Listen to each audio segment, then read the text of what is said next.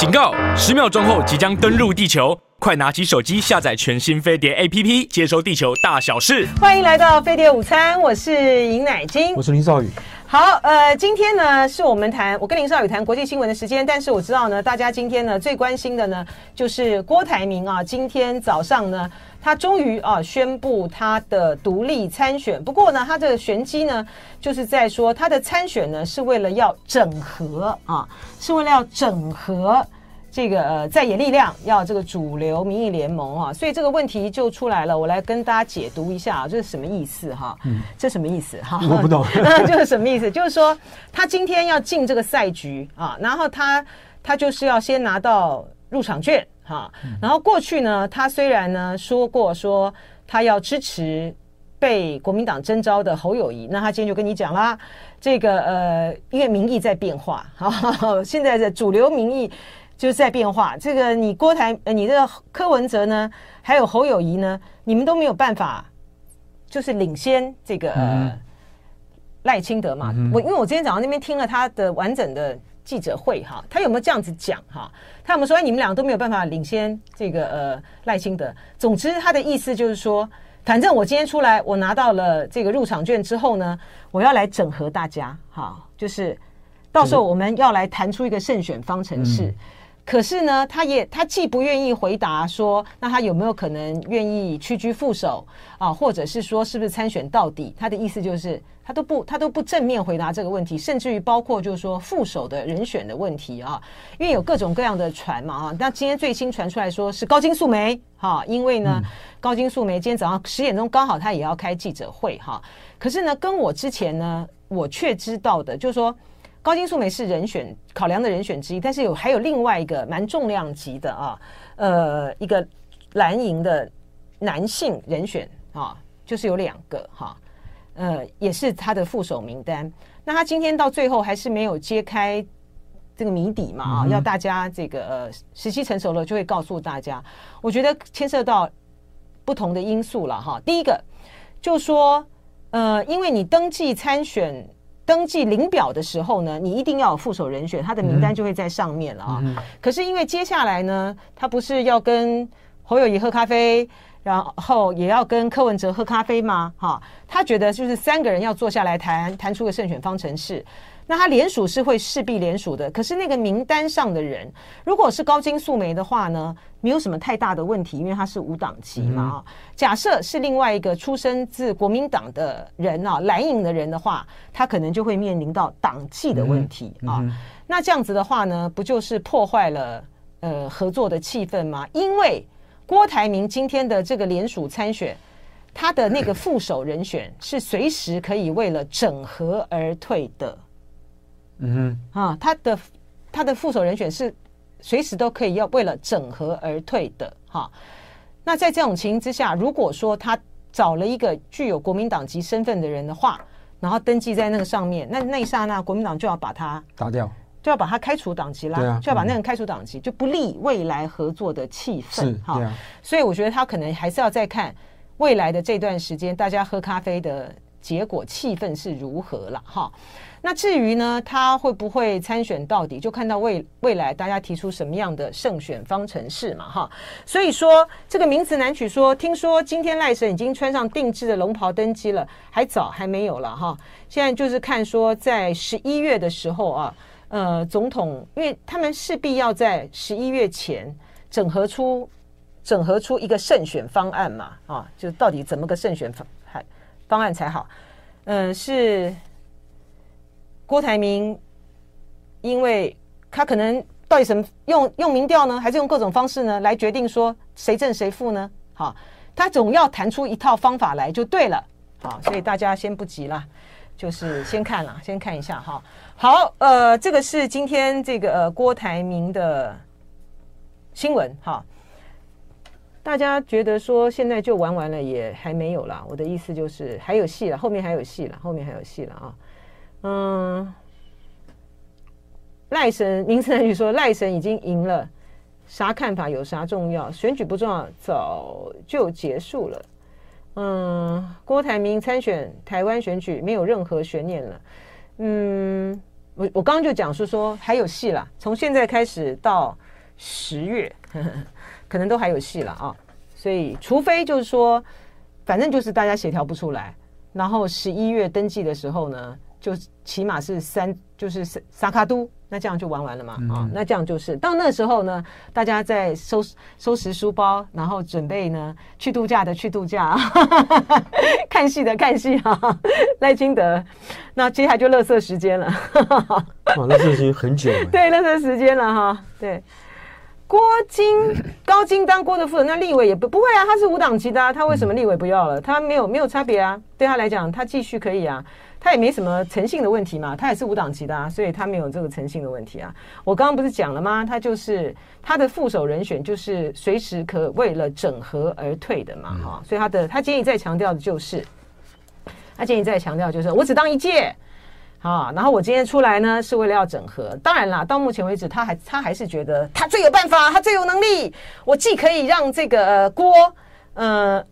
我郭台铭最有能力呢，整合这个柯文哲，然后你侯友宜呢，根本就是没有票。你们到后来呢，看着办吧。你们国民党，如果国民党国民党不不像这个、呃、国民党，如果要硬撑到最后，那你可能就会像呃金溥聪所说的庄严的倒下，嗯，庄严的倒下。那这样子不止倒的是侯友谊哦，倒的还有国民党的立委哦，会很惨哦。好，这个来继续吧。他自信心是哪里来的？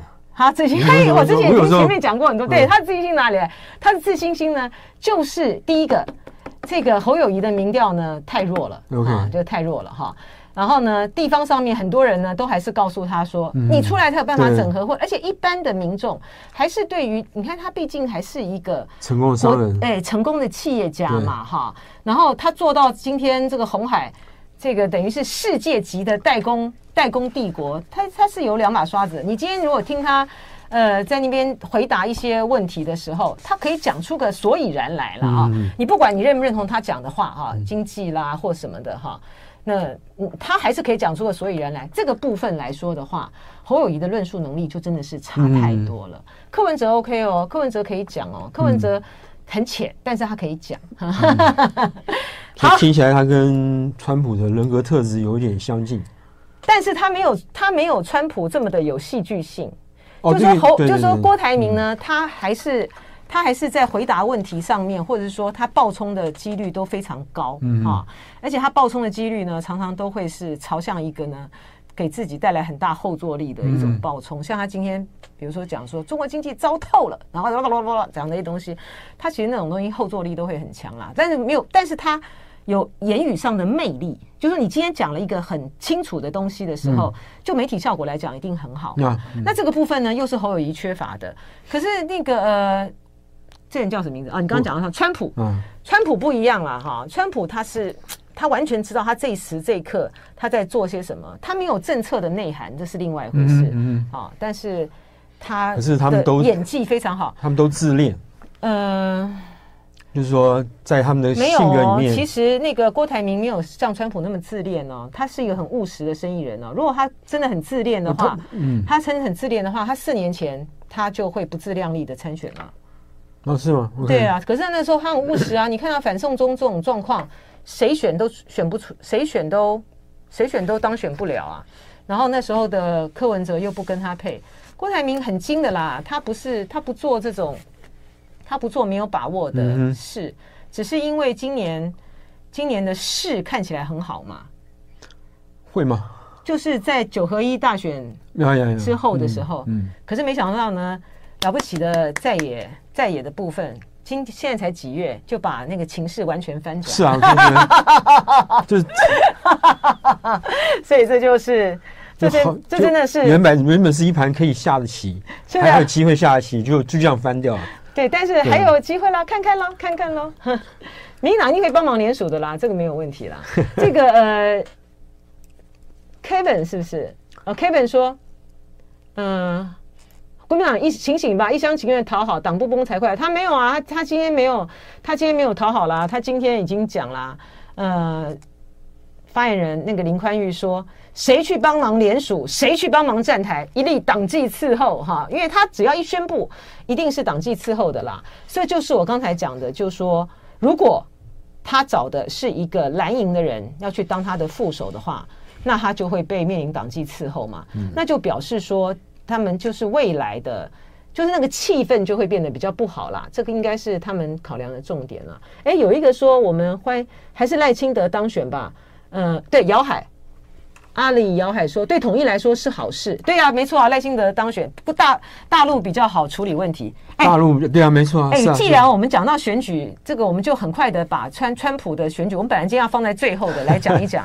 川普他，嗯。”照了那个嫌犯照之后，对啊，他那个都算过的，对不对？要那种很凶狠的这样唱，而且那个拍拍的很好。你们说好演员就是好演员啊，那不愧是 talk show 的演员呐。呃，对，他在表演方面是是不错，他表演方面不错，抓的抓的点都蛮蛮准的。对对，就我今天，反正我我老川我老我老我老爷 就川普，我就我就是已经要拍这个呃嫌犯照了哈。那既然如此，我就是想好一个角度。我觉得他不知道是对着镜头，已经练习了多久，那个那个歪歪的，然后那个就一定是练习的。嗯、对对，可是专业的专业的人都要这样练习的。我觉得，啊、我觉得就在这个法院也让他这样做，就是说，平常你看那个嫌犯照都是站的直直，因为他量后面还有个尺要量身高的，有道理。对啊。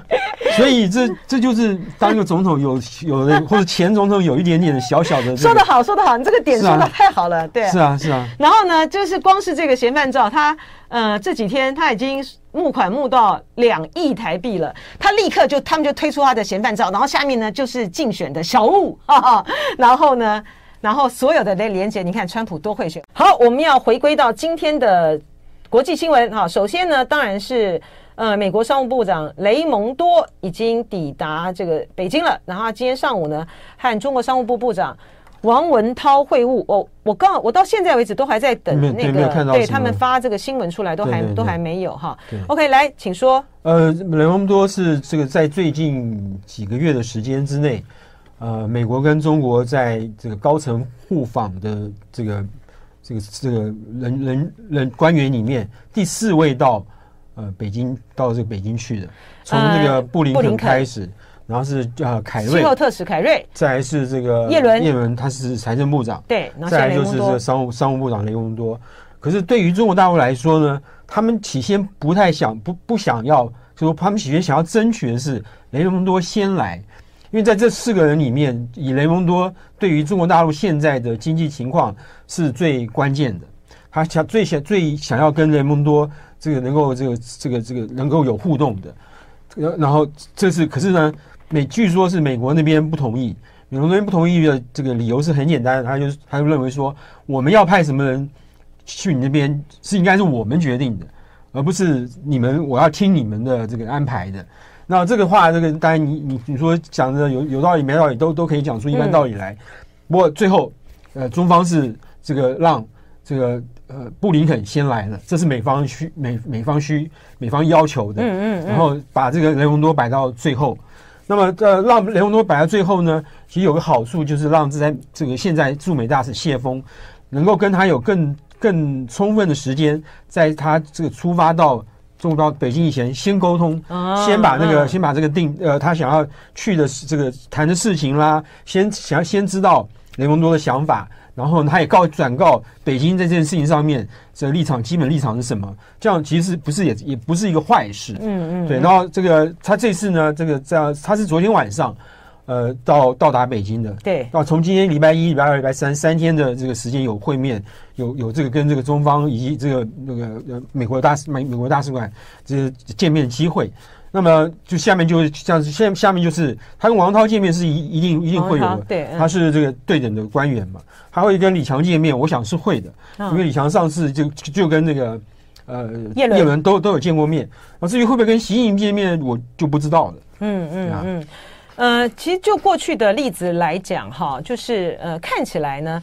嗯，习近平就中国在接待美国的部部分对等来说，他见了布林肯国务卿嘛哈、嗯，对，然后摆出了他是我是主席，你们大家来这边听我讲话，好，我来这个呃下达的那个座位的座位的这种安排，我好像来下达指示，来听取你们报告的这个座位安排，就是有点有点有点刻意。对，然后呢，但是他也见了呃气候特使。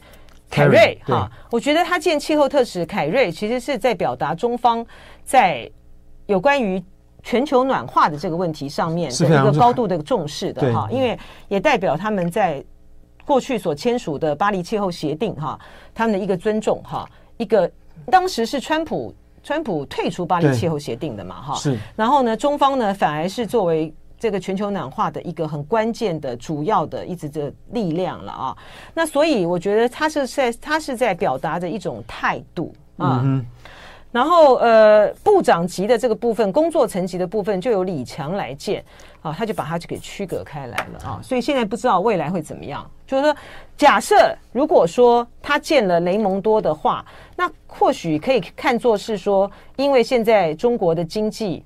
呃，各方面的对往下走哈，然后使得呢，这个呃，对于双方在沟通的关键事项上面，习近平认为有见面的必要。哦，那是习近平的一个，呃，我要讲应该讲让步嘛，还是说表示说他就是一个重大讯重大讯号嘛，就是一个重大讯号，就就接下来再看了哈。然后你要谈到的就是说，雷蒙多这次去的几乎是一个不可能的任务，什么意思？对，因为呃，美国商务部向来是这个站在。呃，美国、美国以及美国商界的利益的立场，去跟这个处理对外的贸易事务。那么，那在过去，大部分商务部长做的事情就是说，我去 A A 国、B 国、C 国的时候，我去跟你谈谈说生意，谈生意，我就代表我们我们政府告诉你一个信息，是我们愿意帮助我们的这个我们自己国内企业，什么波音啊，对，这跟原台企业对拿大单啊，对对对，没他，可是他这一次呢，然后说这一次呢。却有同除了这除了除了他要做这件事情之外，他预计会去跟这个代表美国的药厂去跟呃北京谈说，你们不要在这个你们要严格管制一下那个 IP 的事情，那专利权的问题，不然我们这个药厂的专利会被这个这个被大陆拿走了很多。或是这个这个侵犯我们专利的事情很多，然后美国跟波音那个签那个合签那个这个意向书，到现在为止，中国对呃美国跟中国签那个意向书要卖波音的飞机，就一直那个那个单子一直都没有实现。嗯，中国反正空中巴士买了不少。这些这些事情，那当然中国是故意的嘛。对对对，所以你的意思是说，他一方面呢有他想要达成的部分啊，就是包括像是呃药的 IP 的问题，还有播音的部分的问题。对。但是他的另外的一个难处是在说，呃，过去几年来对于中国大陆实施这些禁禁止的，通通都是掌握在商务部的，几乎几乎都是掌握在商务部上，不管是直接或间接的。嗯。包括商务部这个底下会底下的单位，就是这个这个研究。会哪些哪些哪些领域是是要这个危害到危害到对对，然后危害到这个所谓的美国的竞争力，对不对？是要卡脖子。然后他还负责那些这个呃晶片晶片制晶片厂商，比如说台积电啊什么的飞利啊等等等等，他们要到不是要到美国设厂，没有到不去大陆设厂，我就给你一笔钱，有没有？十年你就十年不要到大陆设厂，这笔钱是大概六百亿美金，是他负责发的，他来分配说。哪一家公司？哪一家公司可以赚到多少钱？哦、所以他手上还有这么六百亿美金的筹码，所以对于中国大陆来说，他是一个雷蒙多是一个关键，是一个关键角色。嗯，对。可是呢，他想要在这个中美现在竞争，他们虽然说不是脱钩，而是呃低 risk 的这个情形之下呢，一方面呢要帮呃美国的企美国的企业争取这个权益哈，一方面呢希望对于。呃，美国企业呢准入这个中国市场呢，谈出一个比较好的条件。另外一方面呢，竞争又如此的这个激烈哈。虽然说在雷蒙多去之前的时候呢，呃，日经中文网就报道说，呃，对于高科技的，好像晶片的啊，进入到这个中国的那个延可能会缓冲期可能会再延长一年啊，但他们可能还是会锁定在一些的领域上，比如说他们之前讲 AI 啦，是啊，然后呃，AI 量子啦，对，对量。子通讯等等啊，所以我们就看看他这次能够谈出个谈出个什么样的成果来。对对，如果说能够成立工作小组的话，其实已经是一个进步，很大的进步。对，那对拜登政府来说，雷蒙多这次的表现。就是在考验美国政府能不能在这两个两两个方向中间求取一个平衡。嗯，美国的平衡呢，这个说法我觉得是根本是骗小孩子，根本不太有人相信。还一方面说，他那样说，你放心，我们还是愿意跟你这个和平共处，然后我们共同这个创造贸易机会、商业商业机会，大家都繁荣，大家有钱。可是对不起啊，唯独在一些非常小的领域、非常窄的领域，我们因为牵涉到我们的国家安全等等等等，所以我必须要限制。中国大陆就他的小院高墙，对，中国大陆不会去不不没有人会相信这一套，啊、对，嗯、所以那这就看雷蒙多，这是雷蒙多天就是这一趟这一趟访问，天生就要背负的这个美国政府政策的原罪。嗯嗯，然后所以说就是看看他们最后能够达成什么啊，嗯、然后这个就是关联到就是说中国经济上面的发展啊，因为大陆的、嗯、大陆的呃，这美国的小院高墙，呃，对于中国来说呢，它的确啊，呃，造成了它的发展上面的呃高科技这个领域上面 发展上面很大的一些的限制哈，但是关键呢不止在此啦哈，呃，经济学人呢这一期的封面呢。还是做了有关于呃中国经济的话题啊议题，那它的标题是什么？它标题说这个为什么中国经济没办法解没办法这个没办法解解决中国经济的问题？他说是一个这个越来越独裁的政府正在做很多错误的决定。嗯，所以他的他的词还他的标题还很凶啊啊，他就是直接用这个呃独裁独裁啊。对，OK 好。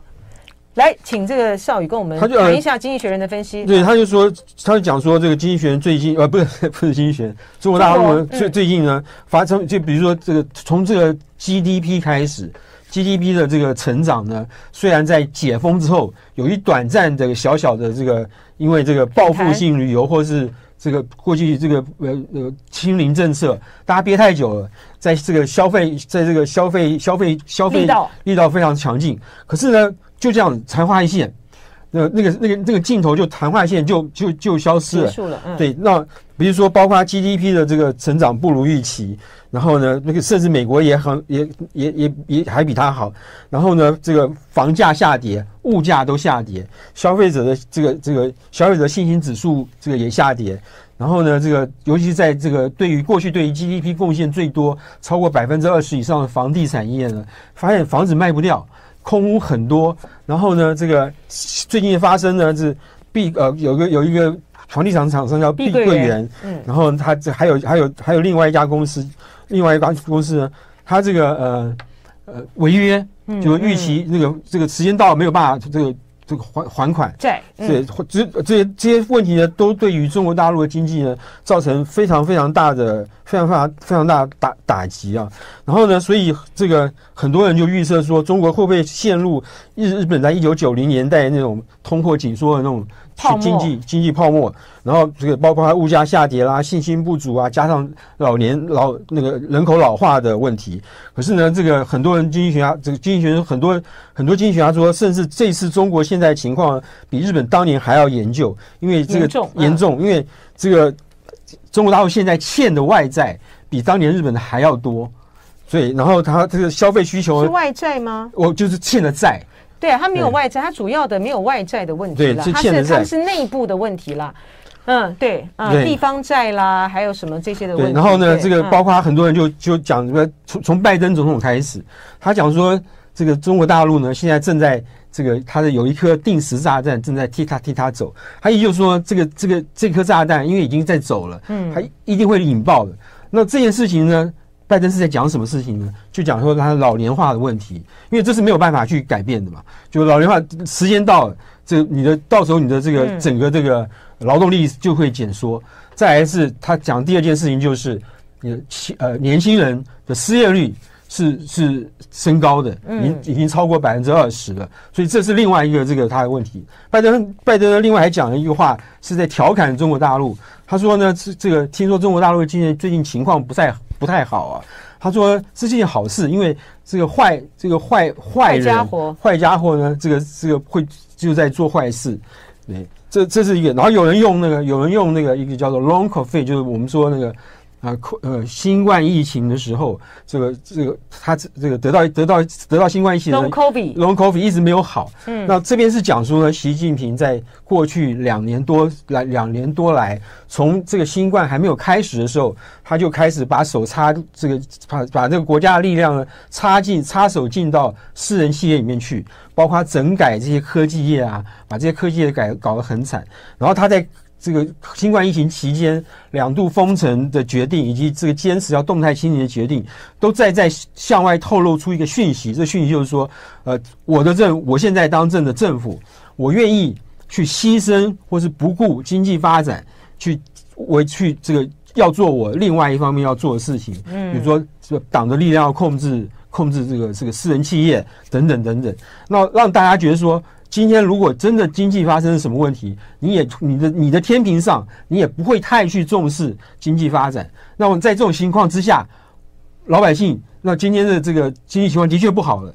老百姓对你政府是没有信心的，对你政府想出来抢要想要救救抢救经济是没有信心的。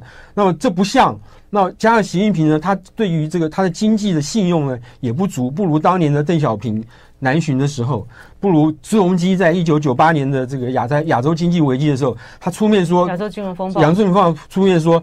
说这个民大陆的这个 GDP 一样会会维持在百分之八，而且在而且在这个亚洲金融风暴的时候，而且在亚洲金融风暴的时候呢，因为大陆那时候的经济呢很稳哈，还能够大力的支援这个香港，这个对于香港度度过亚洲金融风暴，索罗斯非常非常的重要哈。可是就是说，呃，刚才这个林少宇分析的这个经济学人的呃观点就是。嗯，现在的中国呢，跟过去呢已经不一样了啊。一个是习近平的，呃，习近平的统治的哲学了哈，和过去不同。第二个，疫后经济呢带给他们的。就清零的这个部分呢，带给他们这个伤害呢，其实是很大的。所以他现在要从这边呢，慢慢的来呃复苏。所以他在接下来就在讲说，为什么这么的困难哈。然后他这个文章里面呢，经济学文章里面也有提到，就是为什么他们这次呢不愿意用这个、呃、过度降息的方式。然后最重要的是，他为什么呢不愿意就是采取采取一个。比较社会福利的政策，为什么？呃，因为这个《纽约时报》在一篇文章里面，那我说《经济学人》不是有讲到吗？对对对，《纽约时报》也有讲到，就是说，嗯，我我看我这个我综合了一下，嗯，《纽约时报》讲到一件事情就很有意思，他找了一个找到一个呃呃，习近平在两年多前在《求是》写的一篇文章。就发表了一篇文章，那基本上是跟内部在讲话的时候，党呢很重要的一篇文，很重要的一份刊物。他讲到那个讲那那篇讲话的题目是讲说怎么样扎实的去这个做到这个这个全面富裕的问题。他里面讲到说呢，这个全面富裕呢，这个他他说呢，我们要的是呢，不不，政府呢不能什么都包，重点是要加强基础性。普惠性就普惠，让大家都能够共享普惠。嗯，嗯，然后呢，兜底性的共同富裕啦。对，共同富裕。那兜底性的民生保障建设，即使将来发展水平更高，财力更雄厚了，也不能提过高的目标。呃，搞过头的保障，下面就来了，坚决防止落入福利主义来养懒汉的陷阱。哦，所以这个是《纽约时报》写的，是吧？对对对，对。哦，那这个《纽约时报》的，它就是。他就说，从那个时候，共同富裕是要共同富裕的。他共同富裕的方式呢，就是叫你有钱人呢拿钱出来。没错。但是呢，就底层来讲，我们也不能够养懒汉。好，我们继续来听一下哈，这个《纽约时报》啊，《经济学人》啊，就林少宇综合这些呃国外媒体啊，对于呃大陆经济上面的评估，他就说，除了然后还有呢，对，比如说他最近最近最近讲的一个话，就是讲到年轻人失业率的问题的时候，还有年轻人呢不要挑工作。对，要要勤奋，这也是另外一个说他不愿意，他他的他的根深，他的根深蒂固的想法就是他不会去这个，你你要你要你要你要你要工作，你要有钱，你就得自己想办法。嗯，你要看到自己的努力，也许政府还会帮助你。第二个是大陆这前阵子搞年金制度，那个年金制度的钱是是各各各省政府跟这个中央没有什么没有什么太大关系的，那各地政府呢，这个除了这个年金制度，然后他在这个那两年的这个新冠疫情期间，这个那个搞那个核酸核酸检测，几乎把那个钱地方政府的钱都用完了。嗯，所以他现在面临到这个年金的事情呢，他年金的他也哦付不出来，付出来，这是地方政府，哦，这是大问题。对啊，这是一个大问题。哎，最近那个不就是大陆一个卫健委什么的，不是去卫健委是主卫健委，你们叫什么叫主委吗？还是什么的？他就他不是被接受调查了吗？可能不知道牵涉到什么样的弊案，哈、嗯、，OK，然后好，嗯，然后这个经济学人说，其实大陆大陆有一种说法是大陆的经济已经成熟了，这成熟不是好事，成熟是表示说你已经过了，你到了高峰期了，你是接下来过了高峰期了，对，现在接下来往下，对，接下来又往往下掉，比如说住房的需求。基本的需求已经全已经满足了满足了。那在有人会买第二套、第三套，那是他要这个将来去卖，想要在这个在市场上买卖去赚钱的。但是但是呢，又牵涉到，就是因为习近平在之前的时候就讲过，房子是用来住的，不是拿来炒的。没错，没错，没错。所以说，在很多的贷款啦、房贷利率，就是在于。这些建商他们的贷款还有利率上面呢，都做了很多的限制。是，然后就是就调高，怕你炒房啊。是，然后可是呢，呃，没想到经过了这个疫情，然后他们要，然后美债又升息啊。嗯、不过那个美债跟他们的地各个无无关啦，跟这个中国比较没有关联的，是在于是说大陆的像不管是碧桂园的问题啊，或者是恒大的这个问题啊。他们不是不是像雷曼兄弟一样是属于那种联动性的，因为雷曼兄弟他们当时从房地美、房利美啊，他们是次级房贷，是没错，然后又跟外面的有这么多的联动。是中国的问题比较是属于呃内部的这些债务什么的问题，对，可是，可是还有还有跟他们的政策问题有关。是因为呢，大陆呢过去呢很长一段时间，我就说这个大家都要看，就是。很多问题都是累积下来的啦，比如说胡锦涛那个时候，他各个地方大家都要哇，整个经济非常的蓬勃啊，成长啊，然后这个卖地啊，然后各个各个的省他们都有一些经济发展的硬指标在那边啊，所以都是造成了很多问题。到后来你没有办法处理，然后碰到这个疫情的时候就一并爆发了。是，然后呃，这个你记不记得前一阵几年前，这个突然大陆的补教业。就被习近平一句话，那也是习近平的一个一个思考的反应。他这个习近平说，他是他不喜欢这个这个没有秩序的资本的这个过没有秩序的扩张。他认为那不是这个真正的好好的经济成长的一个项目，所以他一句话就把那个整个整个产业就就给打掉了。是我们因为时间的关系，你可能要讲一下他的结论是什么？他结论说呢，这个有两，就说这件事情可以分两个来看，一个是说呢，这个。这个房地产你要怎么救，或是这个科技业你要怎么救，这些都是可以有也有有可能想到办法的。可是呢，另外一个是说，习近平今天呢，你你能不能这个在这个这个这个经济情况不好的时候，你呢能够退，能够有信那个让民众有信心说，此后党的力量不会再进到这个这个经济领域，或是会节制。那么，呃，你有没有可能做得到？就是就是。他一直在这个呃，就是国进民退啦。我觉得主要讲的是这个问题嘛，哈，对不对？对。还有就是说，党的党的，就中国大陆的决策来讲，因为它实在是中央的权力太过于集中哈。然后呢，所以它下达的呢，都变成是硬指标。然后否则的话呢，其实依照中国这么大的量体啊，嗯、然后每个各个省的它的发展呢，都歧义性很大。我们仅仅以我比较熟悉的江苏省来讲好了，你沿海的，你比较沿海的这些的城市的发展，跟你在内比较往里走的内的内陆的一些城市来讲的话，它的差异性就很大啊。所以说，但是呢，因为它呃一刀切下去的结果呢，就是底下的人呢，恐怕呢就都不敢说出真话。对，然后这是他提出来的问题。下面就是一个大问题，就是说。习近平怎么样看经济发展或经济停滞不前或经济走下行的事情？他在今年八月，就是几今这个月的月初，新华社发了一个稿，他说呢，这个这是国家战略问题。什么是国家战略问题呢？越是面对风险挑战，越要坚定战略自信，要以中国之智应对世界之乱。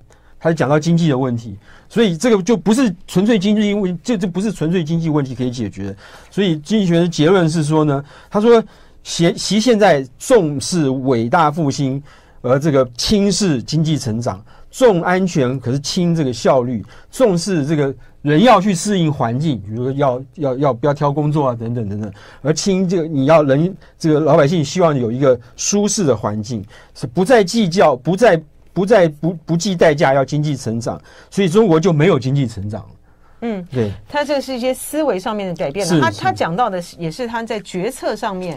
呃，可能就是缺乏，就比较僵固性了啊，比较僵固性。也就是说，让年轻人不要挑工作，那个我觉得那个是有点老一代的哈 的的那种看年轻一代的那个想法，嗯、就说他的时代其实是在变迁了。是没错。对，对于现在年轻人来讲，他可能他也台湾的问题也一样啊，台湾的问题也是一样，很多的工作年轻人大家都大学毕业啦，他们也不愿意去做啊。哈，是没错没错。啊，就是这个时候是比较麻烦的。嗯、我觉得中国他这篇《经济学人》这篇的分析，他其实最。他 会讲的标题上面讲的那么凶，就是独裁，嗯啊，独裁体制，专政，专政。他讲的是专政嘛，专政体制。他讲的就在专政体制上面的决策上面的盲点啊，你能不能够因应现在情势有如此巨大的变化？好，我们接下来要讲一个话题哈，第一个就是说，瓦格纳的领导人呢，据传啦是已经新出炉了哈，但是好像还没有。也没有，你没有看到他们在没有在瓦格纳的那个 Telegram 上面有些什么样的宣布？对，而且大家就怀疑，就是说这个这个这个领导人就是代号梅花的这个人。对，然后他呢，他到底莲莲花莲花莲花，他到底这个未来呢能够掌握多少权力？因为现在普京很明显的想要把这个这个他想要瓦格纳这个功能要存在，要收编，要可是要收编，收编进国家的这个这个系统里面去，或者国防部的这个编制里面去。然后呢，最重要的是说，他不仅要这些已经会打仗或者很会打仗的这些军人，要继续继续做他们打仗的事情，他还要把当年的普克里普普里格金他在非洲以及中东建立的人脉要收要收编进来，这个就比较困难一点。嗯，就是说你现在你现在有一大堆军人没有没有没嗯，不见得你每个人都都都都都能够接受，或当年或是能能够知道。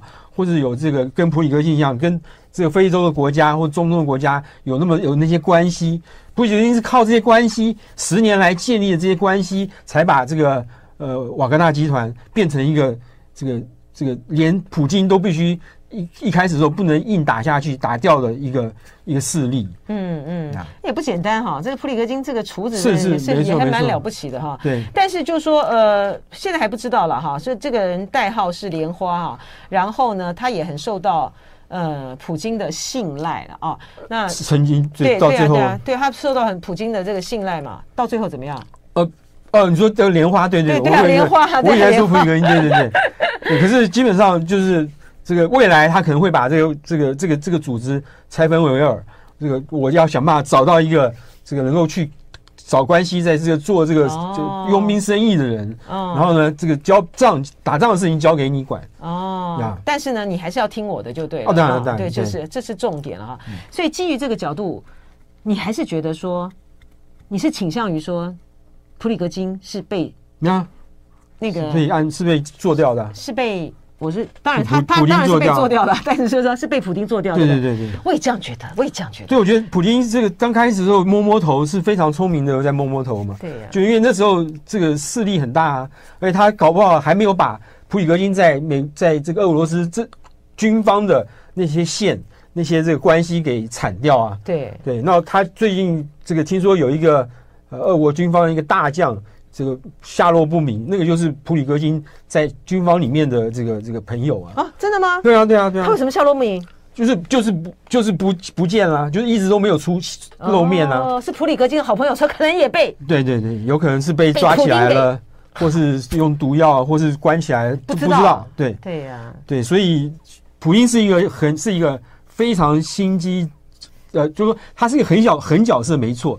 可是他心机可以藏得这么深，可以藏这么久，我觉得这是厉害的。就是这样才厉害，这样才符合普京的形象。对对对，希望是普京干的。然后，然后你看我这，我就觉得很像 Tom Clancy 的小说，你不觉得吗？对，我觉得，我觉得纳闷的是说，你普里格金，你也不是出来混一年两年，你已经混了这么多久，那么久了，你怎么会那么清新的跟就就就坐上这架飞机？他们怎么都没有检查啊？对啊，他们就说之前的时候，我看到有一个小小新闻说，在那个呃，他们登机之前的时候，他们曾经有让一个就是一一对商务的这种旅客去参观他们的那个座机哦，他们就不知道说是不是那时候放，不知道了，反正就是一个炸弹就。去说普一个因过去，他会说他出出出门的时候，他就说，比如说我要我说我要坐这辆车，可是我实际上是坐了另外一辆车，嗯，对，然后。